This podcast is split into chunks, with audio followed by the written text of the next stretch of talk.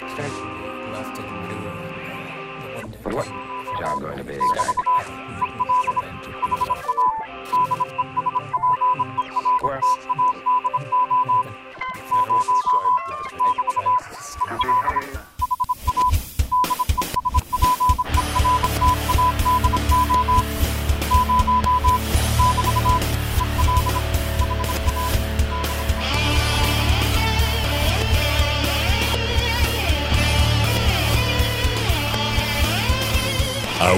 Cerca de la recta provincia se halla la región de los ríos, donde el arte y los más variados gustos son engendrados. Desde Valdivia, sean todos bienvenidos a Fandom, un programa ocasional junto a Halan, Scholz y Abaisal, compartiendo conocimiento estético sobre videojuegos, animación, literatura y rol. El final está cerca. Fandom ya viene. Junto a Halan y Scholz, seguimos buscando marcar el punto más alto en la época de sustos. Celebramos otra vez un especial en Halloween. El primero de esta bella temporada, Survival, como mencioné. Em, queremos hacerlo El más único, libre. por favor. también. Queremos hacerlos más libres de datos históricos, quizás, lograr lo que no se pudo en el anterior de la temporada 3, Paranormal. Algo que es un ejercicio de Spooky Stories, ¿cierto? Como un poco de hablar de las historias de fantasmas en esta hoguera. Es por eso que tenemos una em- invitada sin igual, eh, amante de lo fascinante de esta festividad, como nosotros, ¿cierto? Y con una disciplina que bebe, ¿cierto? De, de la brujería y lo oculto.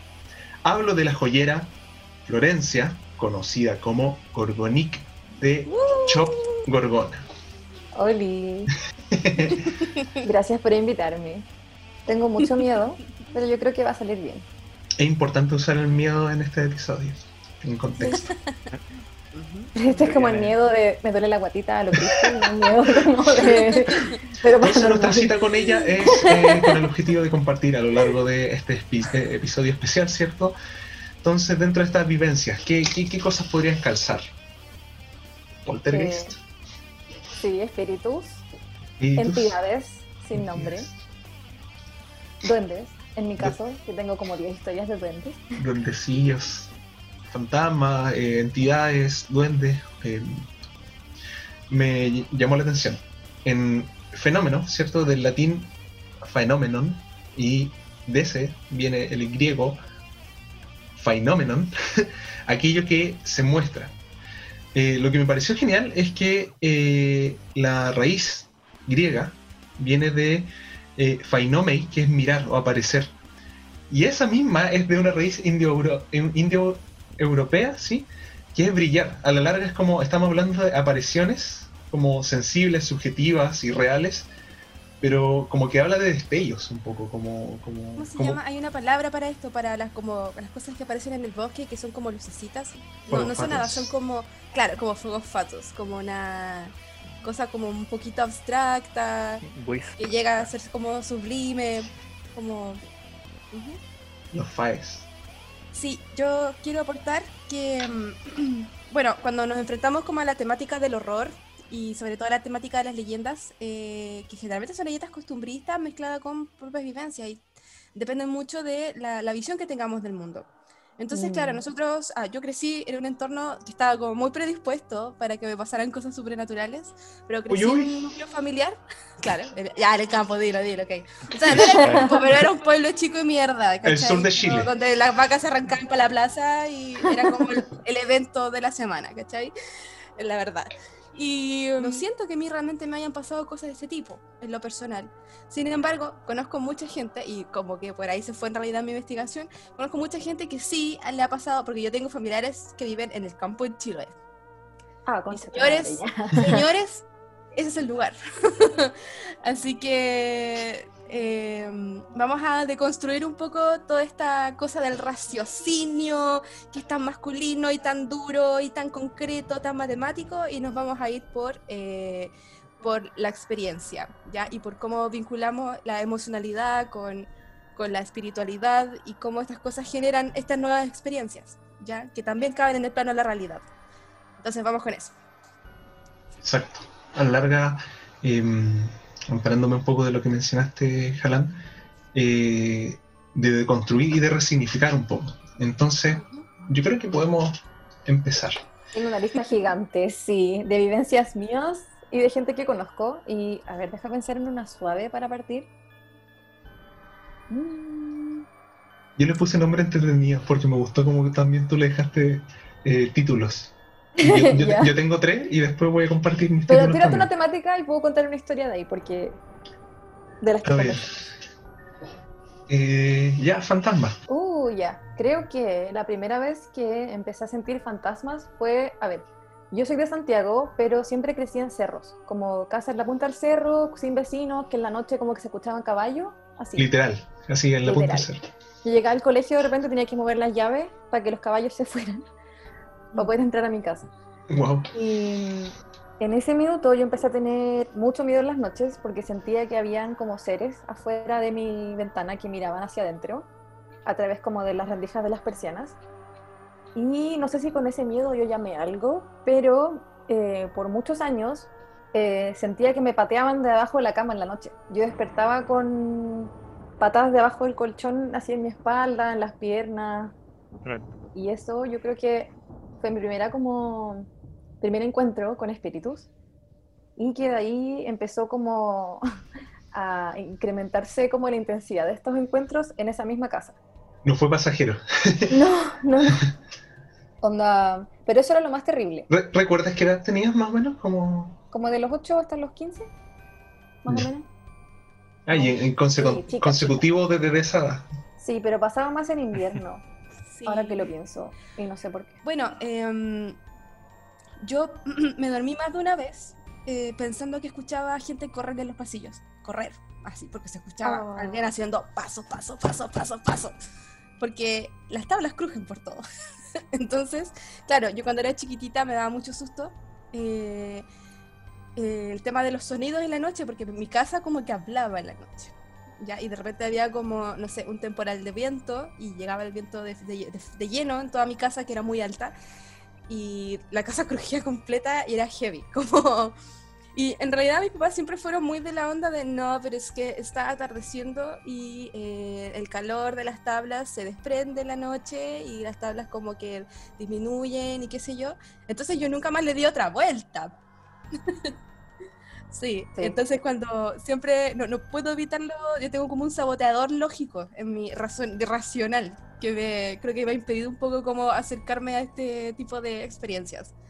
Pero si hago memoria, en realidad sí vi cosas raras. Recuerdo que, por ejemplo, con fantasmas no me ha pasado tanto como de ver como figuras, aunque sí las vi, pero de nuevo, estaba tan racionalizada mi, mi experiencia que no, no, nunca jamás pensé que podía hacer algo más. Entonces como que siempre he tenido como esta cosa de no, no sé si estoy, lo que estoy viendo es real o no. Y eso es como mi vida. Em, pero sí me ha llegado como presencias como en sueños, porque yo sí sueño, tengo sueños lúcidos y tengo parálisis de sueño. O sea, tuve parálisis de sueño, era como la mierda, y luego se lo- logré como tra- trabajarlo y transformarlo en sueños lúcidos, que son geniales, pero es ahí donde me encuentro generalmente como con otras presencias.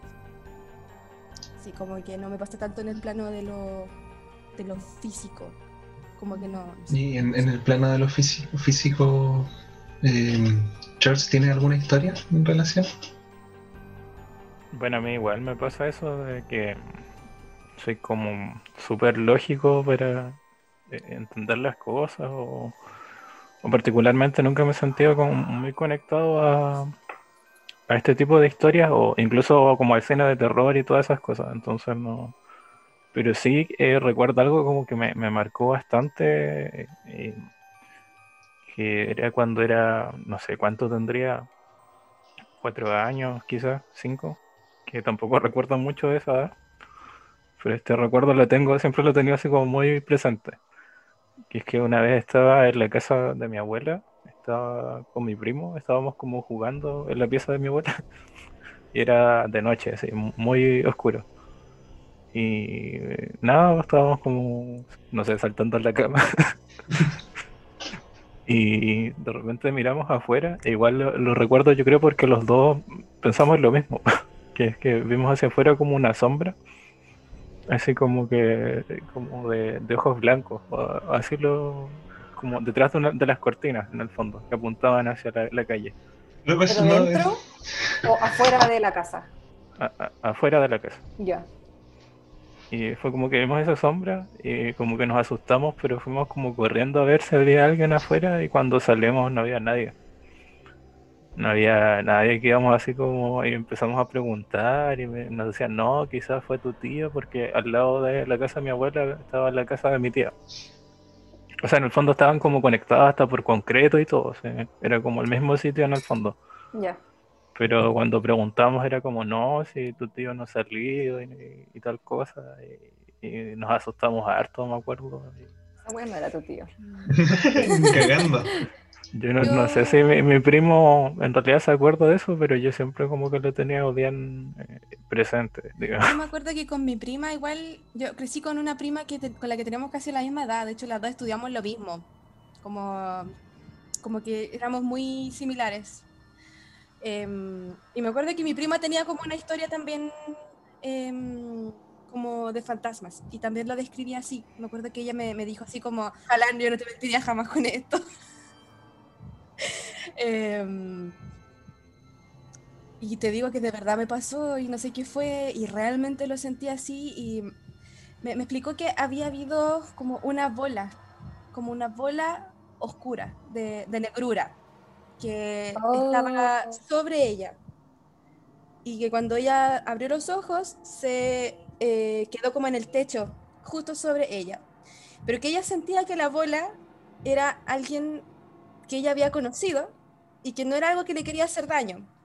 Entonces, me, llama mucho la atención siempre de los relatos de fantasmas, como, eh, como más allá de lo que uno percibe visualmente, es como una vinculación emocional con aquello que no podemos definir. Es como interesante. Em, en la casa de donde creció el Gabriel, esa casa está poseída, pero así por todo. Y han habido hartas apariciones. eh, el papá del Gabriel es como súper escéptico, eh, hombre súper tradicional, como no cree en nada más que, que en el dinero. y una vez, bueno, y e- él estaba en la cocina como agachado buscando algo y de repente siente como una presencia detrás de él y se da vuelta y había como una señora con un vestido rojo mirándolo Guau. así de noche. Y en esa casa se ven orbes, pero de luz. Y Orbes. Sí, ¿Esos son los que salen en las fotos? ¿Blanco? ¿Blancos? es que según yo esas son como pintitas chicas, pero el Gabriel una vez vio una de estas y dice que era como el puerto de una pelota así como de fútbol. Y como de luz blanco, y como flotando así como iluminando la pieza. Y nos metimos a averiguar qué era en internet, porque foros, obvio. Y salía que antes de que, o sea, muchas veces antes de que un espíritu como que se manifieste con forma, aparecen esas luces. Así que no sé, Mm. pienso en lo que dijo tu prima, pero qué raro que haya Sí. sido negra, po. Sí, ella lo percibió como algo muy negro, como que chupaba la luz.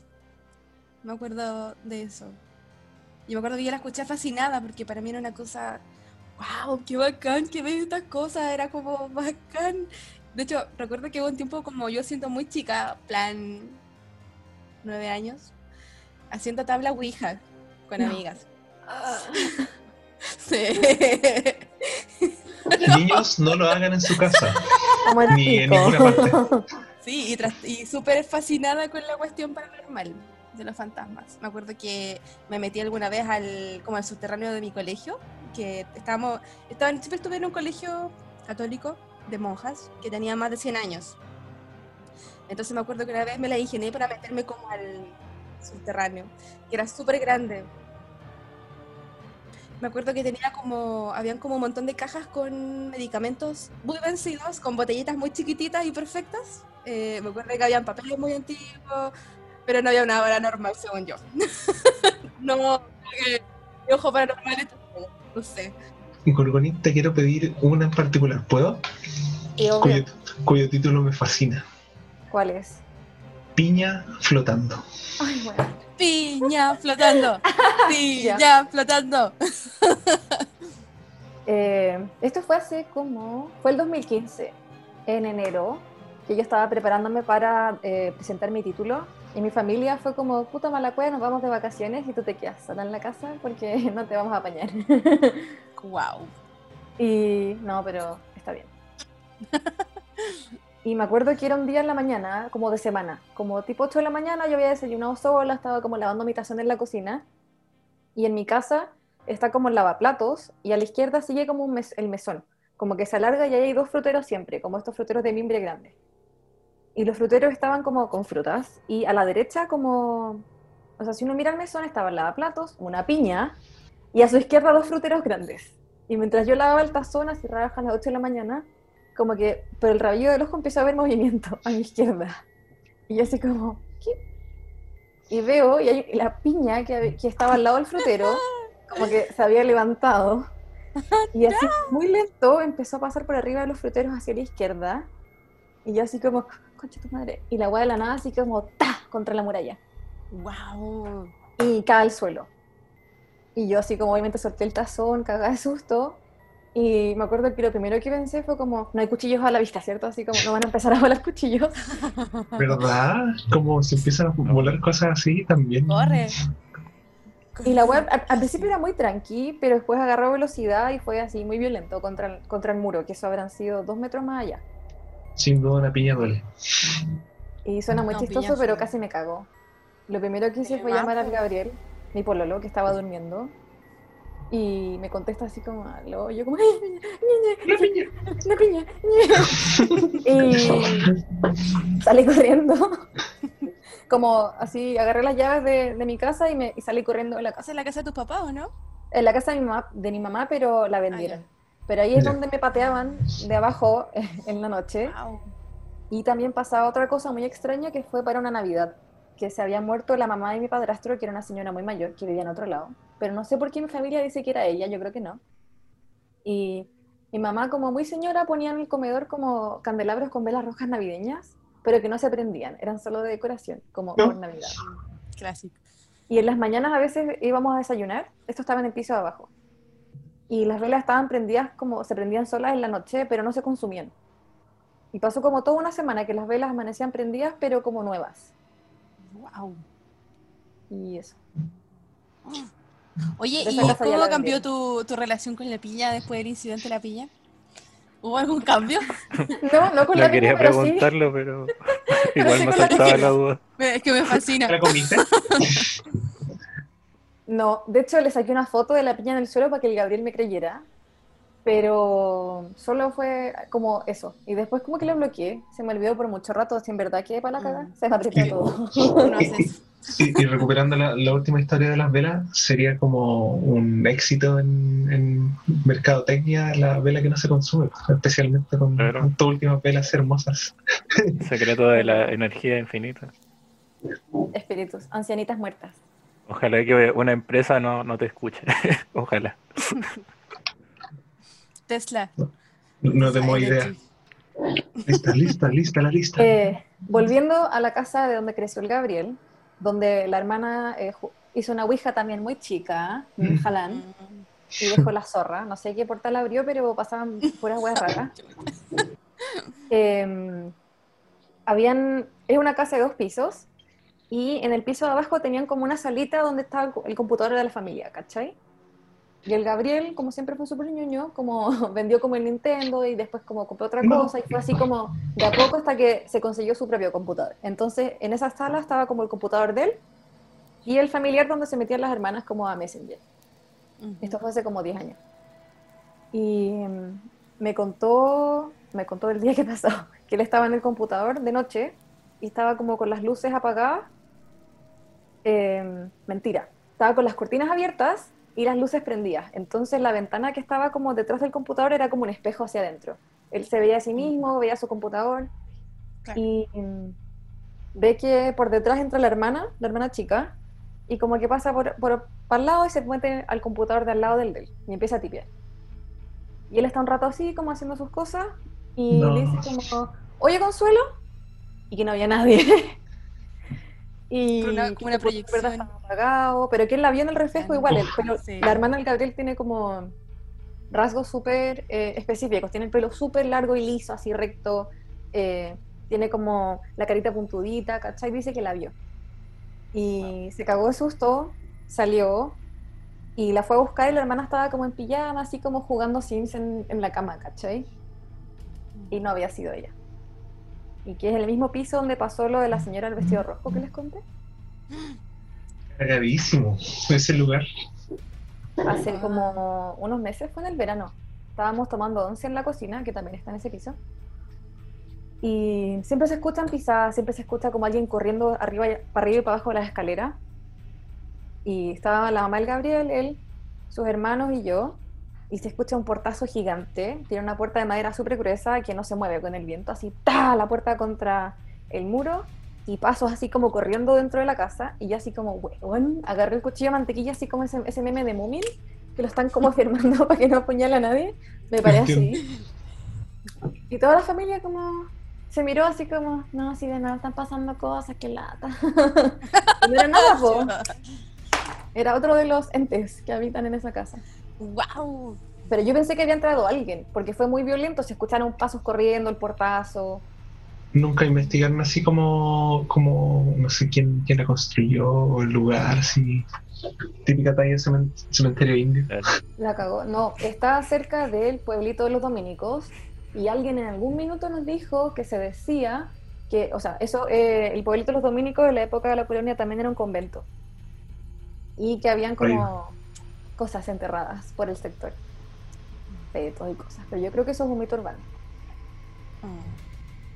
Feto y, Y cosas. creo que fue la hermana que dejó la cagada con la, la ouija hecha en el papel de cuaderno con la tapita de botella.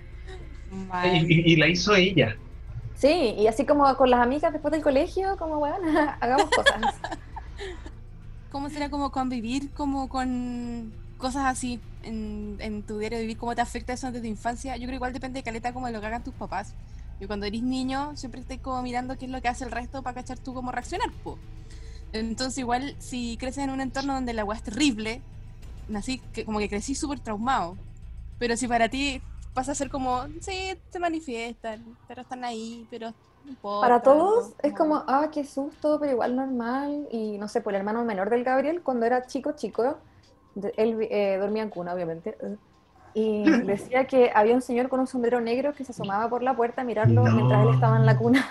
Wow. Y que lo vio muchos años. Y tú lo buscas, así buscáis como onda, hombre sombrero negro, como en Google, y te salen mil historias de gente que también lo ha visto. Como También tengo una amiga que lo ha visto cuando fue cuando era niña. Sí, mi amiga que lo vio dice que ella cuando era chica, espero, amiga, eh, si estás escuchando eso, espero que no te importe que cuente tu historia. Eh, cuando era chica se fue de vacaciones con la familia de una amiga a una casa que tenían en el campo. Estas típicas como casonas chilenas antiguas, que es como un gran pasillo y como piezas que van hacia, saliendo hacia los lados. Y dice que en la noche le dieron ganas de ir al baño y que se levantó con una tía que también quería ir porque el baño estaba como al final del pasillo, como en el patio. Y dice que ella se adelanta porque tenía como muchas ganas de hacer pipí y que tenían una en esa casa había como una chacra de tomates con una rejita, con una rejita alta igual. Y que ella como, eh, obviamente era de noche, empieza a escuchar la cadena moviéndose. Y mira y que había como una figura gigante, entera negra, con un sombrero negro, y que las- las- los brazos pasaban por encima de la reja y estaba tratando como de soltar la cadena de la chacra. Me cago. Y también, eh, como que se cagó el susto y justo llegó la tía y como que mira, ya no había nada y como que Mm. no habló más del tema, ¿cachai? Recuerdo cuando chica, como vivía en esa casa enorme y de siempre a mí siempre me ha gustado como la oscuridad, como soy darks, pero antes de ser darks también me gustaba como nunca ha sido como de que me dé miedo la oscuridad, de hecho todo lo contrario, como que me reconforta mucho. Entonces, cuando deambulaba por la casa en la noche, eh, lo hacía siempre como en la oscuridad. Eh, no solía prender las luces porque me sabía mi casa de memoria, en realidad. Niña gótica. Full, corazón gótico por siempre. Sí recuerdo esta cuestión de que yo me tenía que bajar de mi cama y tenía que caminar y cada paso sonaba en todas partes porque las tablas crujían y me daba con mucha aprensión y me acuerdo que pensaba, no mires atrás, no mires al lado, solo mira hacia adelante, solo hacia adelante. Y yo era así, cuatro años, pues, así súper chica. Eh, así como, no mires al lado, no mires atrás, solo mira adelante. Vas al baño, vas al baño, vas al baño, vas al baño. No mires al lado, no mires la ventana, no mires nada, nada, nada, nada. Y recuerdo que cuando miraba, sentía que eh, esa oscuridad que siempre me había parecido como reconfortante era como, de pronto, como que me observaba, ¿cachai? Como, Como que un ente. sí, como una cosa que me abrazaba, sí, como, me acuerdo que sentía esa aprensión, pero obviamente eh, trataba como ya, voy al baño, mi pipí, listo, me voy a mi cama, tuto, nada más, nada entre medio. Me obligaba un poco a eso. Como que no hay cómo canalizar este miedo. No, no hay otra forma de comunicarnos con este tipo de entidades si no es por el miedo. Entonces, eh, se ha ido dejando de lado un poco como todo este conocimiento también. Yo creo que la labor como igual de recoger todo esto es importante igual, creo. Yo igual lo creo así como asumir que es parte de la realidad y no como esta idea de que hay un velo y que eso es lo otro, lo, como lo paranormal o lo ajeno, sino que entender que es algo que está alrededor nuestro siempre y que a veces uno lo puede percibir. ¿Cachai? Tienes en tu lista. que nos A ver, ¿qué tengo en mi lista? compartir. Brazo de demonio. Ya, pues. Si, Wow. si quieres si quieres hacer el, el- el- Suena fantástico.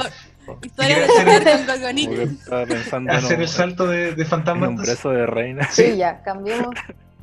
Sí, pero- Delicioso brazo de demonio de reina. De Reina Demonio, ¿por qué pasa? Ya, Ay, dele. Ah, ya, esto creo que es lo más cuático que yo he visto, así como con mis ojos. Sí, porque ovnis no es tan cuático. Em, y esto fue cuando yo tenía como 15 o 16, que fui a la casa de una amiga con la que me juntaba mucho. Em, y yo siempre me quedaba a dormir y dormíamos las dos como cat dog, como en su cama, ella dormía con la cabeza por un lado y yo para el otro. Igual dormí como cartón alguna Es vez. típico que nos quedamos como despiertas hasta muy tarde conversando. Y esto fue como un viernes o un sábado. Y me acuerdo que estaba solo su mamá en la casa. Y sus hermanas grandes habían salido. Y el hermano creo que estaban del papá. Y me acuerdo que yo desperté y le dije, ¿qué hora es? Y era la época de- antes de, de los smartphones, como de la época de estos Nokia de ladrillo.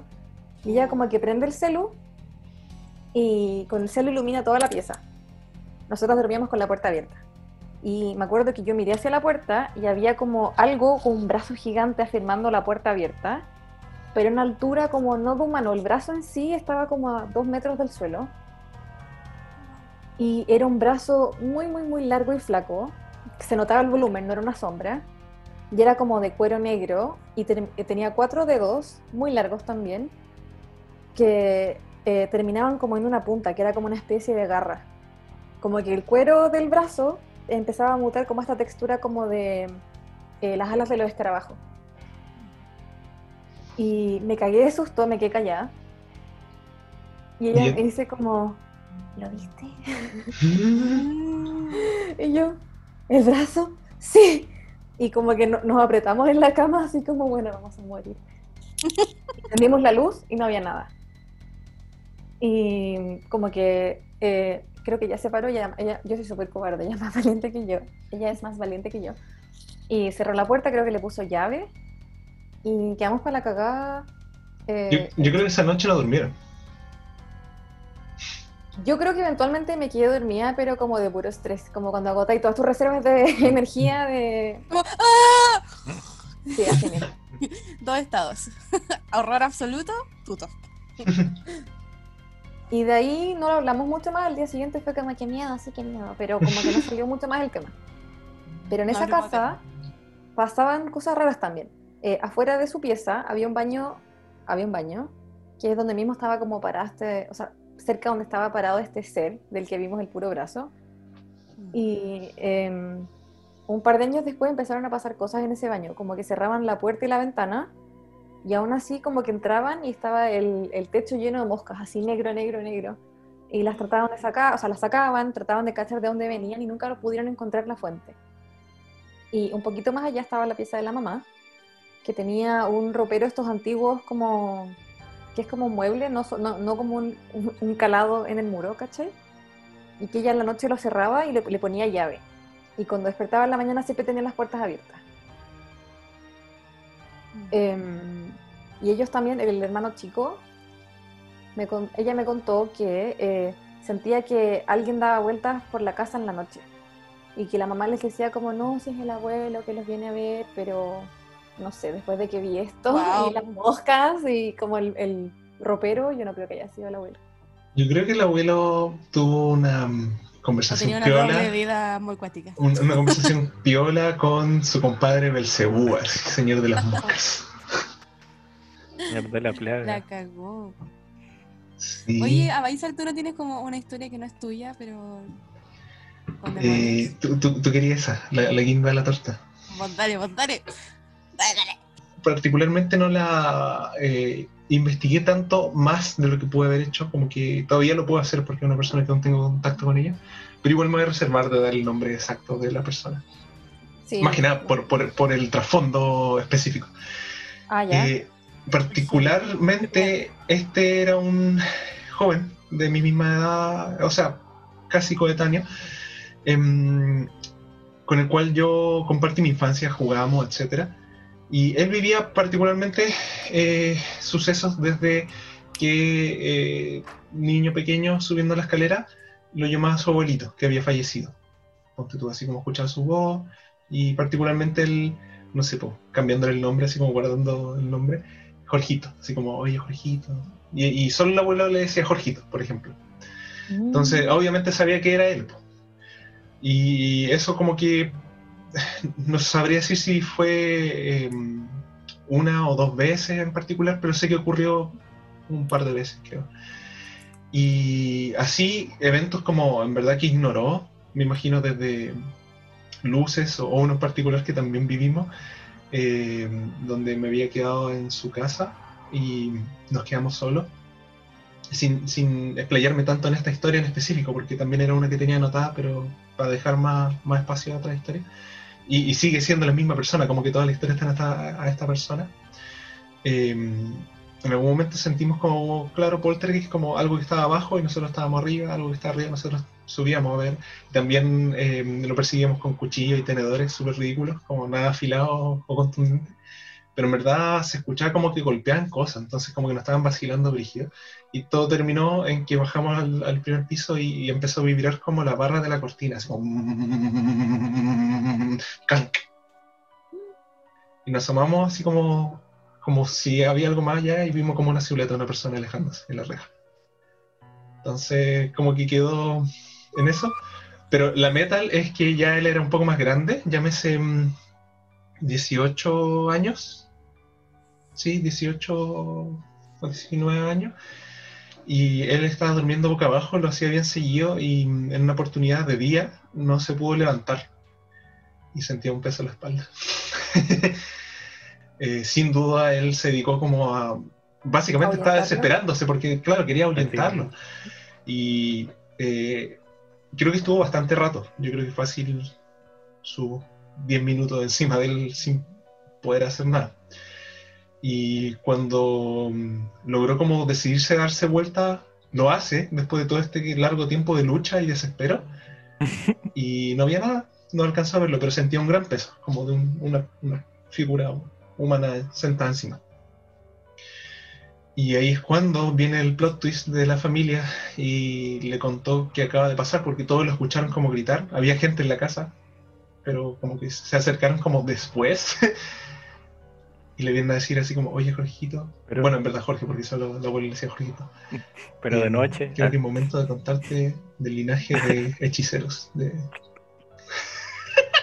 y así terminó la historia. Shit just got real. Sí, no, y básicamente le dijeron así como creímos que, que te había saltado tu generación, pero como que hay como unos lazos. Y eso, todavía lo tengo Bueno, amigo. hoy- Sí.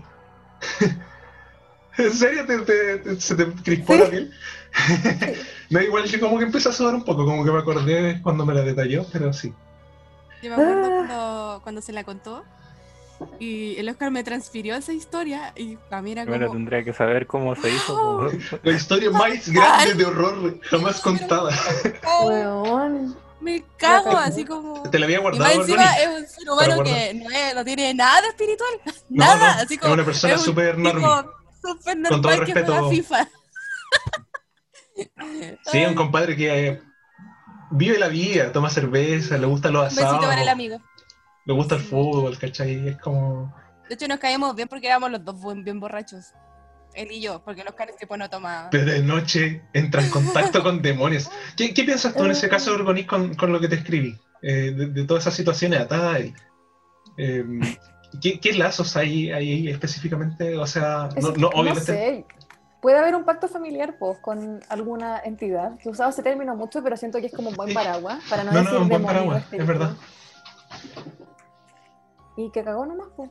Que le guste el fútbol, pero si está hecho el pacto. Que yo hacer. tengo algo igual que. ¿En serio? O sea, co- Qué como- sorpresa. oh, ya lo tenía presente, eh, pero. eh, O sea, es como raro.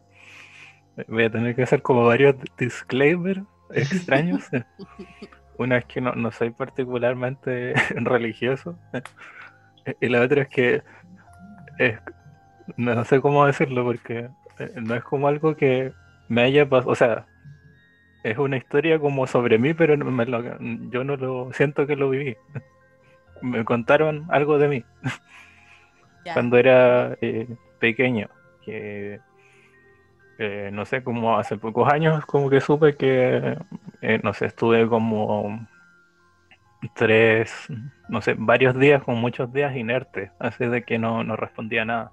¿Qué? Como de que decían que casi ni respiraba, no, que si me movía no, no, no reaccionaba. eh, era como bien extraño. Y como, bueno, en esa época, cuando era pequeño acá, como que el hospital era igual que, que nada. Así que creo como que le dijeron que lo vea o una cosa así, o que no era nada. Y que, un, no sé, mi mamá nos eh, dijo que fue como con el cura de acá, de, de- la comunidad, y que me hizo no sé qué cosas. Y como que de repente abrí los ojos después de como varios días, así, eh, después de eso.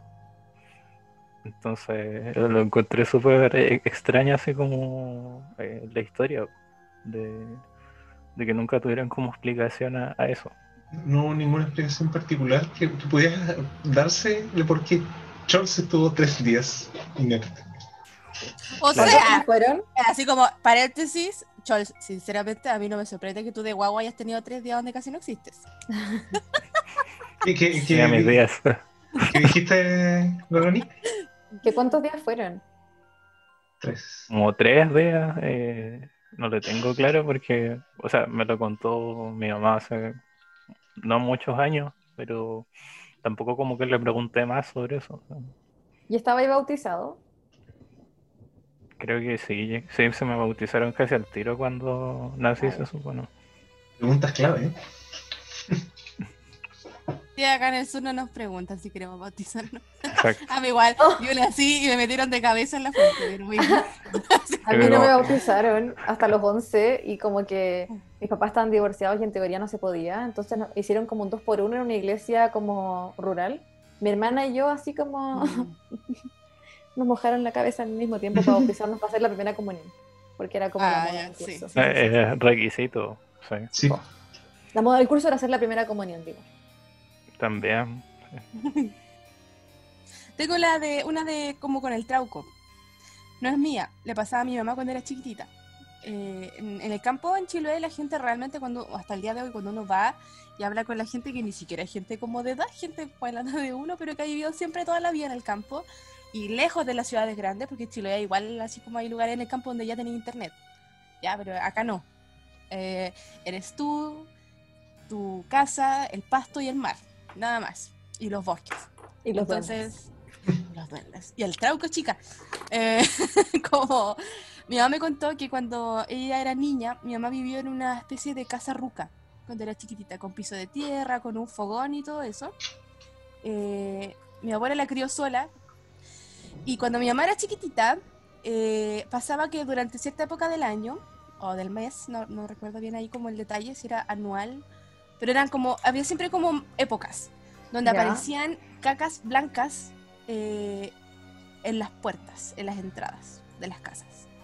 Y eso era una marca que indicaba que el trauco estaba, eh, sabía que había alguien, una niña allí en, la- en el lugar.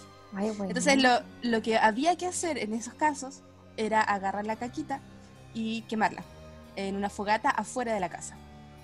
En parte como el ejercicio fue ahí un poco los españoles y el- el- la satanización que se le hizo a, los eh, espíritus de río, el gen, Genko, y muchas veces eran como más eh, entes protectores para las mismas comunidades que estos seres que buscan eh, generar eh, críos habido Niñas y para haber. preñarlas. Claro, para preñar a discreción. No había que ocupar como ramas de naranjo para que no se también. acercara también.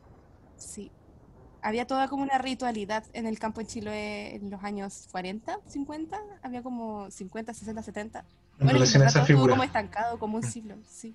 Sí, La, eh, la recta provincia. Eso mismo, que dice que igual sigue siendo así allá.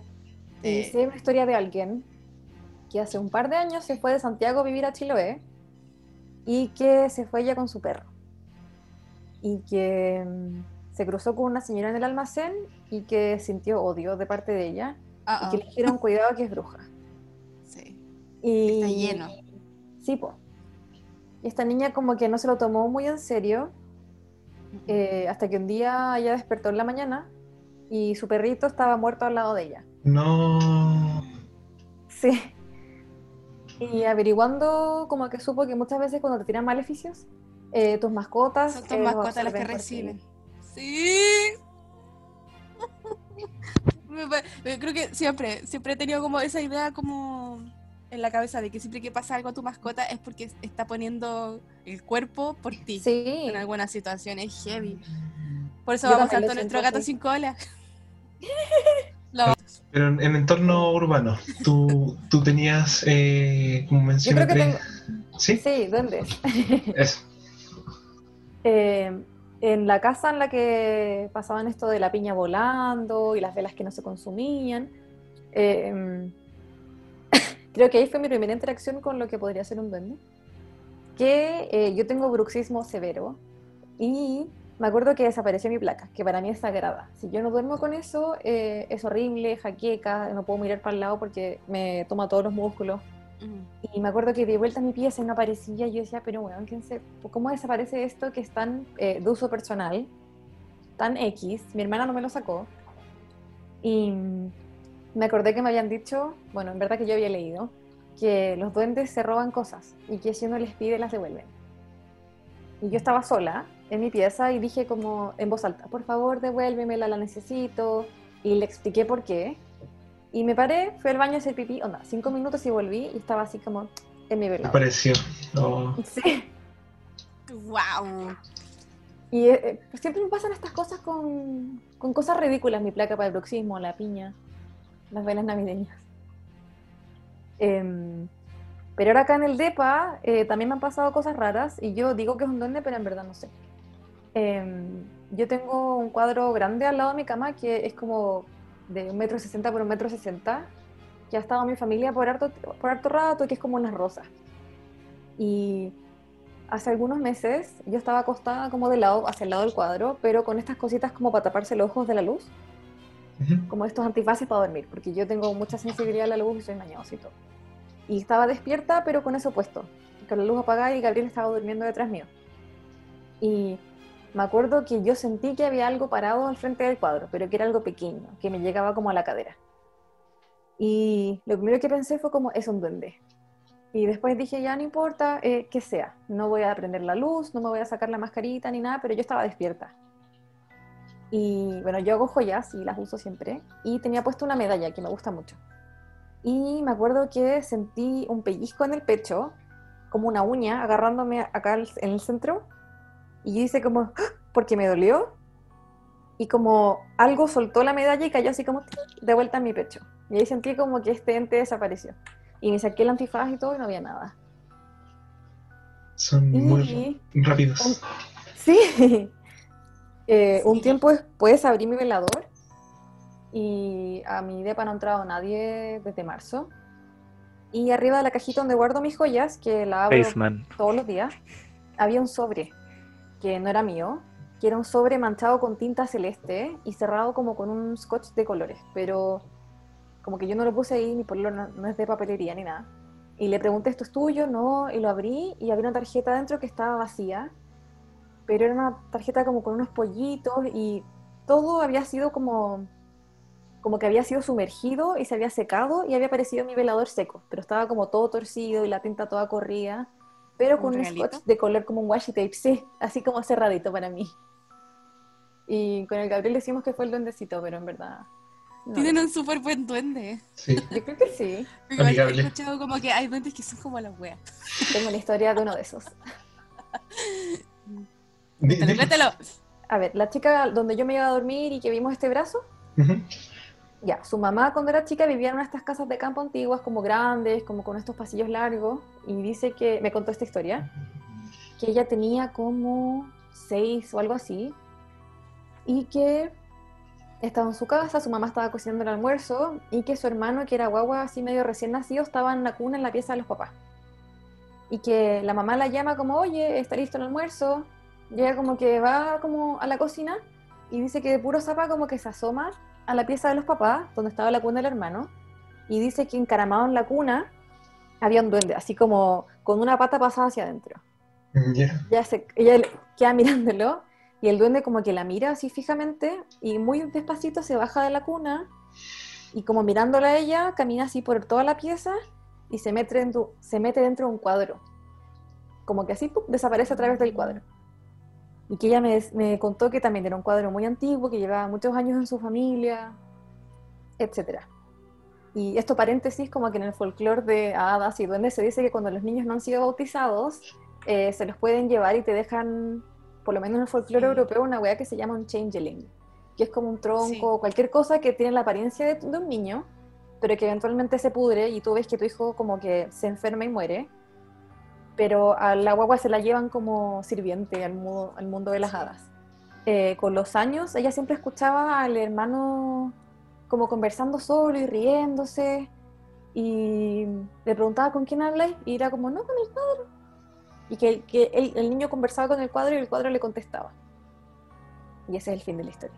Oh, Wow, Pero- bacán. Ay, qué cuático. Bueno, yo cuando donde crecí hay mucha gente que ha visto duendes. Yo nunca he visto duendes, jamás.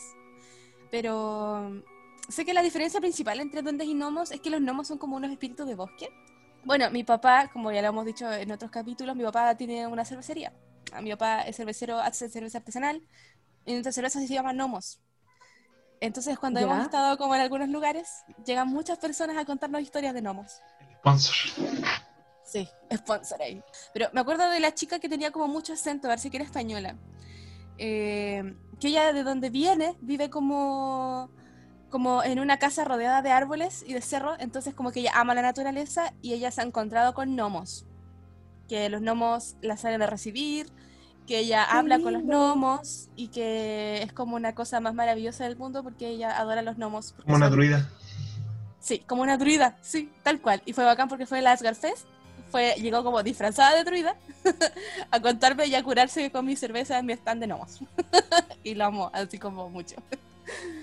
De repente pasan cosas, bueno, a veces te huevean viejos curados, pero de repente te pasan como esas otras, te, te cuentan cosas lindas como esas, por ejemplo. Se llaman gnomo. Ah, no, yo vi uno el otro día en mi zapato. Ahora eh, vamos a intentar hacer el ejercicio, ¿cierto? De los infames 60 segundos de recomendación, que luego de todas estas eh, historias de ultratumba, casi, que compartimos, eh, buscamos un poco hacer recomendaciones en contexto eh, del ánimo de las mismas, ya sea como en el mood, como se tiende a decir, ¿cierto? Y puede ser obra, material, audiovisual, lo que quiera. Por supuesto, en este caso nuestra invitada es la primera en mencionarlo, así que tómate ese, esas segundas. Ok. Yo tengo tres recomendaciones hoy día. Una es eh, un libro en español del chileno, autor chileno Sergio Fritz Roa, que se llama La Recta Provincia, y habla de todos estos juicios, esta cofradía de brujos en Chiloé, y no voy a hablar más de esto, pero es muy bueno, búsquenlo. Aparece en la intro, como te conté. Sí, por eso, como que no quería dar la lata. Eh, la segunda recomendación es una novela gráfica que está en inglés de la eh, autora Sabrina Scott y se llama Witch Body, como cuerpo, como bruja cuerpo, Wow. y que habla de, tiene una visión súper animista del mundo que los rodea y te invita a ver eh, incluso los objetos materiales como parte de la naturaleza y tiene una mirada como de la brujería desde la ecología.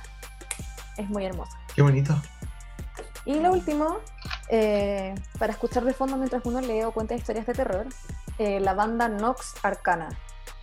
Está en Spotify y tiene discos temáticos. Si van a leer Drácula, escuchen el de vampiros, tienen para todo. bacán. Por temática, dividido por eh, Sí, creo- sí, sí. Qué bacán. Tienen medievales, eh, espíritus de invierno, vampiros, dragones. Muy bacán. Creo que nunca alguien se había tomado la oportunidad de sus 60 segundos en decir tres recomendaciones y me parece excelente. Gracias. Jalan, tu turno, 60 segundos. Eh, la mansión de Hill House, ya hablé de eso, es una serie que mm, está súper bien hechita, es como muy finoli en términos de imagen, de estética, y, y yo creo que tiene una, la historia que cuenta es una historia que les va a llegar como lo más profundo de, de la médula, en realidad. Em, podría recomendar una banda quizás. Últimamente he estado dándole vuelta mucho como a las cosas que escuché de más chica, como que he estado súper volviendo, en realidad. Eh, así que me gustó mucho este podcast por eso. Pero mm, podría recomendarles Aegis, que es un disco de Theater of Tragedy, que es como teatro de tragedia, una banda muy gótica, muy darks de los 90. eh, y es un disco que está escrito como, todas las canciones están escritas como en un inglés súper antiguo, así que son muy bonitas de escuchar. Y las letras están como muy basadas como en, en- en historias de la antigua Grecia y de Roma. Ya habla de Popea, habla de la sirena en, en términos como los griegos entendían a la sirena, etcétera, Cassandra, etcétera. Y es como un disco para pegarse un viaje por, por los darks, en realidad, fantástico. Su, su Itaca gótico. Sí, Deberíamos haber sido amigas en la adolescencia. sí, no soy amiga de la adolescencia. Pero a ser amigas ahora. Me encanta ya. Jules, tus 60 segundos. Eh, uf, ahí, ¿qué se me ocurre? Que soy puro juego en realidad, siendo que no juego nada mucho con esa temática, pero diría el Sweet Home de Capcom, Bueno, un juego de la primera Nintendo que fue la inspiración a Resident Evil, eh, que mezcla como mucho de, de este terror japonés, incluso tuvo como una pseudo adaptación a película con eh, igual cosas más occidentales como los Ghoul, pero hay como yokai y de todo. Es como un survival con RPG. Que ahora está traducido porque en realidad nunca salió de Japón, pero lo recomiendo bastante. Y, y el otro que mencionaría sería el Demon Crest, que es un spin-off del este juego que probablemente algunos recuerden, donde el caballero que cuando lo golpeaban quedaba como en calzoncillos, Ah, Ghosts and Goblins, donde manejas como uno de sus archienemigos que es un demonio rojo en un mundo, en el fondo demoníaco, y tienes como que reconstruir el trono que, que te quitaron. personaje invitado en Marvel vs. Capcom 3. Sí, Fire, Firebrand le dicen o Red Rimmer. Ya. En mi caso, nadie me presenta. No, está bien. Eh, quiero poner. Ahora las recomendaciones de Abaisal, tienes un minuto. Qué hermoso. 59, ¿eh? Phasmophobia. Es súper actual, está de moda. Es un título que mm, está eh, apareciéndose de manera muy viral. Eh, fue desarrollado por eh, independientes. Eh, se lanzó el 18 de septiembre del 2020. eh, aún está en Early Access, es decir, todavía no está como el juego definitivo, pero solo se puede encontrar por Steam por ahora. Que es precisamente lo que estamos hablando ahora. Una cacería de fantasmas, una simulación. Eh, una simulación de cazar fantasmas. Todo el ejercicio con eh, la máquina, claro, pero no, no con no exagerado plasma Ghostbuster.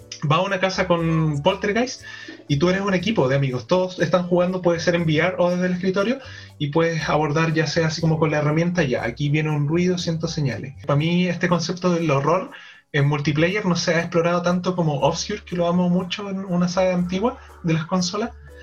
Y mm, ahora ha aparecido esta que es bien fresca, bien nueva y que está siendo bien popular. Como que está reemplazando un poco lo que es Among Us, que fue como el juego del año, perdón, el juego del mes pasado. Esa es mi recomendación. Entonces, eh, doy una pequeña brecha a nuestros eh, panelistas, partiendo por Oniro Cantor. Te, te- te cuento, eh, Gorgonic. Ella tiene otro podcast que es de literatura y eh, el último episodio que ella hizo es la música del silencio de Patrick Rothfuss. Así que nombren un poquito. La, la, la gracia de este como primera temporada de Loniro, que ha sido súper experimental, tiene, ha tenido que ver con hablar de mujeres en la fantasía. Ya suena un poco cliché quizá, Necesario. pero nace Necesario. de una... Necesario, absolutamente, porque estamos hablando de historias que no nos va a contar nadie más. Ya en la fantasía la mayoría de las historias son de hombres para hombres. Entonces la música del silencio es como la única que está escrita realmente por un hombre, pero es una historia centrada en una niña. eh, en una niña que vive como en un lugar debajo de una ciudad, en una especie de ciudad perdida, que es como está en ruinas. Y es un spin-off de esta saga más grande que se llama La Crónica del Asesino de Reyes.